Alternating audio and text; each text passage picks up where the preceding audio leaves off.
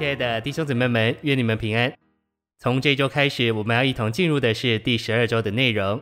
篇题是从撒母耳记里五个主要人物，看关于享受美地属灵的原则、生命的功课以及圣别的警告。这一周要读经的范围是撒母耳记上二章二十七到三十节、三十五节、三章二十一节、十二章三到五节、二十三节、十八章一到四节。二十三章十六到十八节，九章一到二节，十七节，十三章十三到十四节，十五章十九节，二十三节，十六章一节，十二到十三节，三十章六节下到十节，二十六章十九节下，以及撒母耳记下十一章一到二十七节。现在，让我们一同来进入信息纲目。第一大点，在以利之下的老旧亚伦祭司体系变得陈腐。衰微，神渴望有一个新的起头，以完成他的经纶。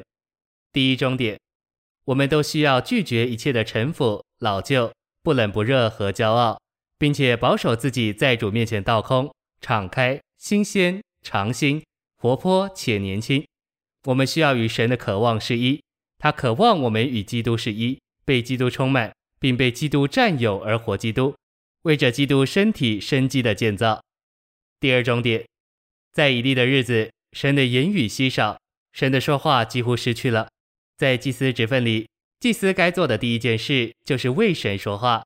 祭司必须是与神亲近、与神是一、认识神的心，并且说出神永远经纶之独一健康教训的人。第三终点，以利教导撒母耳对主说：“耶和华，请说，仆人静听。”我们要为主说话，并与他示意，以完成他永远的经纶。首先就必须宝贝并仔细听他的说话，好使我们认识他的心意和爱好。第四终点，因着对两个邪恶的儿子疏于管教，以利就轻忽了祭司职分，这导致他的历史以悲剧收场，终止了他对美地的享受，并使祭司职分在神圣启示上，就是在为神说话的事实上衰微。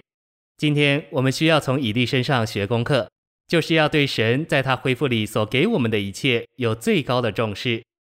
第二大点，撒母耳在神所给他的身份和职任上都向神忠信。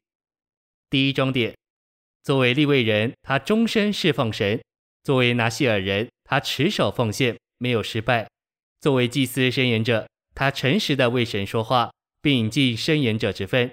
在神圣的启示上顶替衰微的祭司职分，作为士师，他向神忠信，对人公正，结束了士师职分，并带进君王职分，以转变时代，完成神在地上的经纶。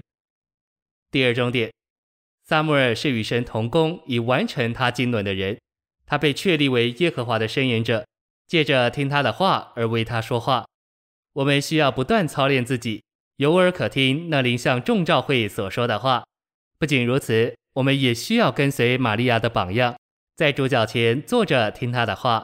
一小点，玛利亚是坐在主耶稣的脚前，不是在别人的脚前，时时刻刻亲近主、爱主、敬拜主，不住的与主交通，与主同在。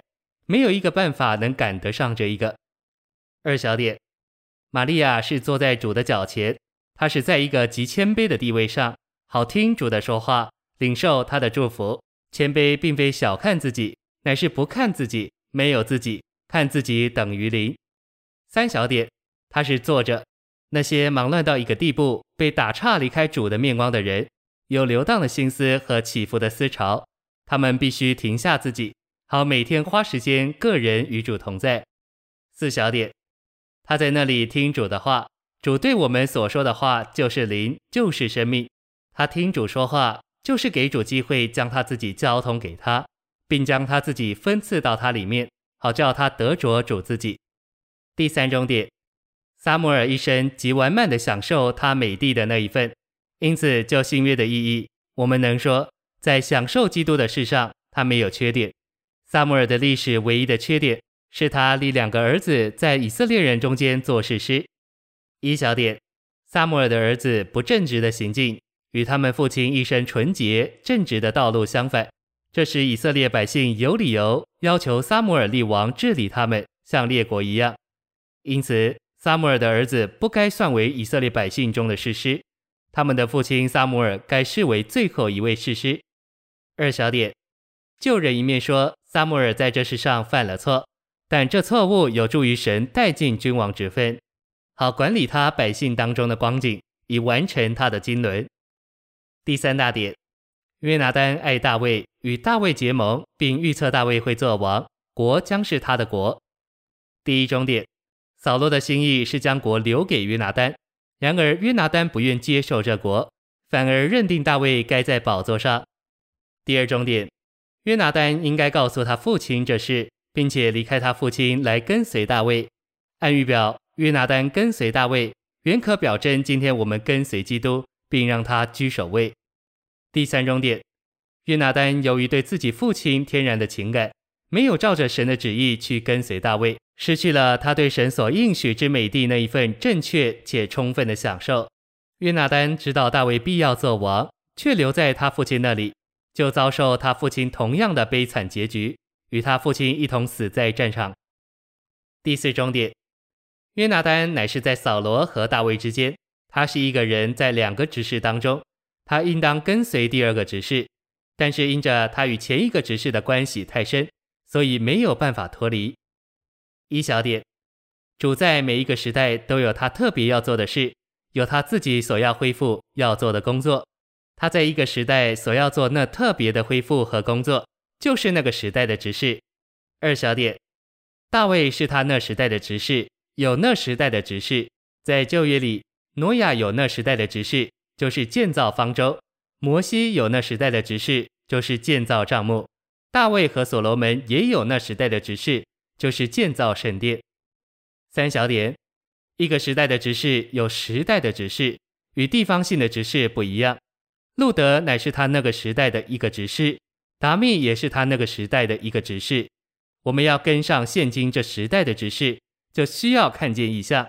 米甲是嫁给大卫的，但是他没有看见，他只看见大卫外面的光景，他就受不了，因此就跟不上。四小点，在新约里。主耶稣的职事是建造教会，做基督的身体。主升天时所产生许多有恩赐的人，只有一个职事，就是供应基督，以建造基督的身体教会。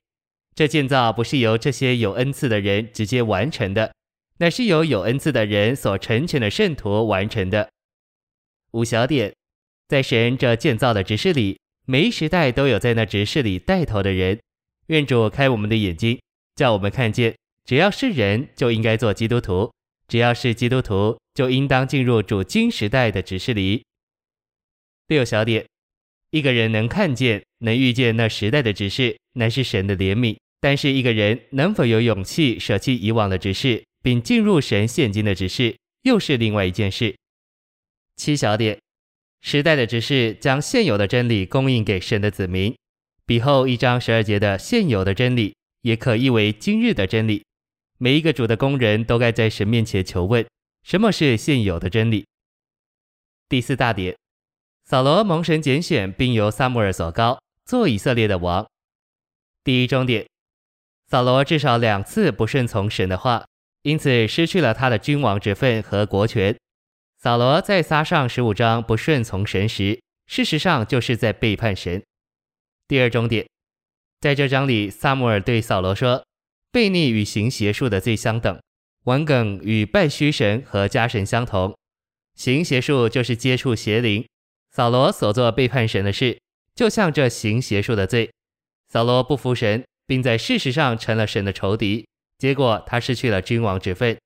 第三重点，扫罗悲惨的结局，完全是由于他没有正确的与神的经纶发生关系。神要在他的选民中间建立他的国，就把扫罗带进他的经纶里。但扫罗没有参与神的经纶，并与其合作，反而自私地建取神的国，以建立自己的王国。他充满王权思想，包括如何让他儿子接续他。第四重点，在这点上，扫罗自私并错误到极点。至终，神放弃扫罗，把他割除，将国从他身上撕断。扫罗因着被神放弃，就被撇下单独一人，如同孤儿。当难处临到时，得不着帮助为弓背。第五终点，因着扫罗的自私，以色列人在与非利士人征战时就被击败、被屠杀，扫罗和他众子也都被杀了。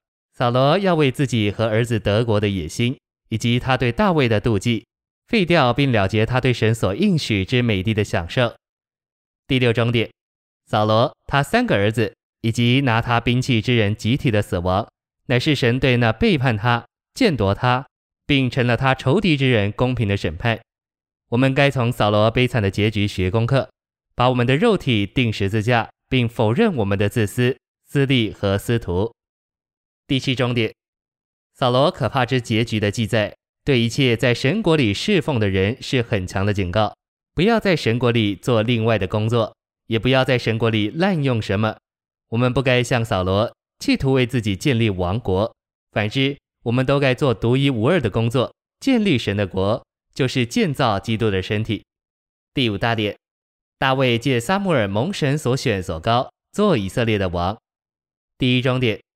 大卫杀死歌利亚后，被以色列妇女称赞高过扫罗，但我们在大卫身上没有看见他因此骄傲或有野心要得王位。大卫在扫罗逼迫的试炼下蒙称许，成为正确的人，借着在地上建立神的国，完成神的经纶。第二终点，在扫罗的逼迫下，大卫曾有两次机会杀害扫罗，然而他不肯这样做，因为他敬畏神，知道扫罗是神的受膏者。这指明大卫维持了神国里美好的等次。第三终点，由于大卫是一个合乎神心的人，无疑的他有许多学习，不为自己抱负，反而否认自己，为要成就神的定旨。第四终点，大卫是真以色列人的典范，享受神所应许并赐给他所拣选之人的美地。他照着神的主宰，并照着神的带领和指示，在一切试炼里信靠神，并与神同行。大卫期望留在美地，有份于耶和华的产业，并侍奉他。第五终点，大卫真诚的信靠神，并忠心的与神同行，使他完全够资格享受美地到高的水平，甚至达到照着神的心作王，建立一个国，成为神在地上的国。大卫与神是一，他的就是神的，神的也是他的，他与神只有一个国。这样的一个人享受那预表基督的美地，达到极点。第六终点，扫罗死了以后，扫罗家和大卫家征战许久，大卫家日渐强盛，扫罗家日渐衰弱。大卫为着神百姓以色列的缘故，被神坚立作王，他的国得着高举。不仅如此，大卫日渐强大，耶和华万军之神与他同在，这指明大卫有神的同在。第七终点，在任何事上，我们里面若没有主与我们同在的感觉，就必须小心。并重新考虑我们的路，在主的恢复里，我们无论做什么都必须顾到主同在的感觉。我们都需要学功课，顾到这两件事，有神内里的同在，也有环境中外面的印证。第八终点，此外，我们都必须从大卫学习积极一面的功课，也要学习消极一面的功课。肉体的情欲是个破坏的因素，会毁坏我们。若是大卫这样敬虔的人，也会受引诱。我们怎能逃脱？一小点，不论我们在属灵追求上有多少成就，我们任何人仍然可能犯这样的罪。我们该在神面前严肃地读这段记载。这记载警戒我们，放纵肉体是严重的事。大卫只因着看一眼就受了试诱，无法约束自己。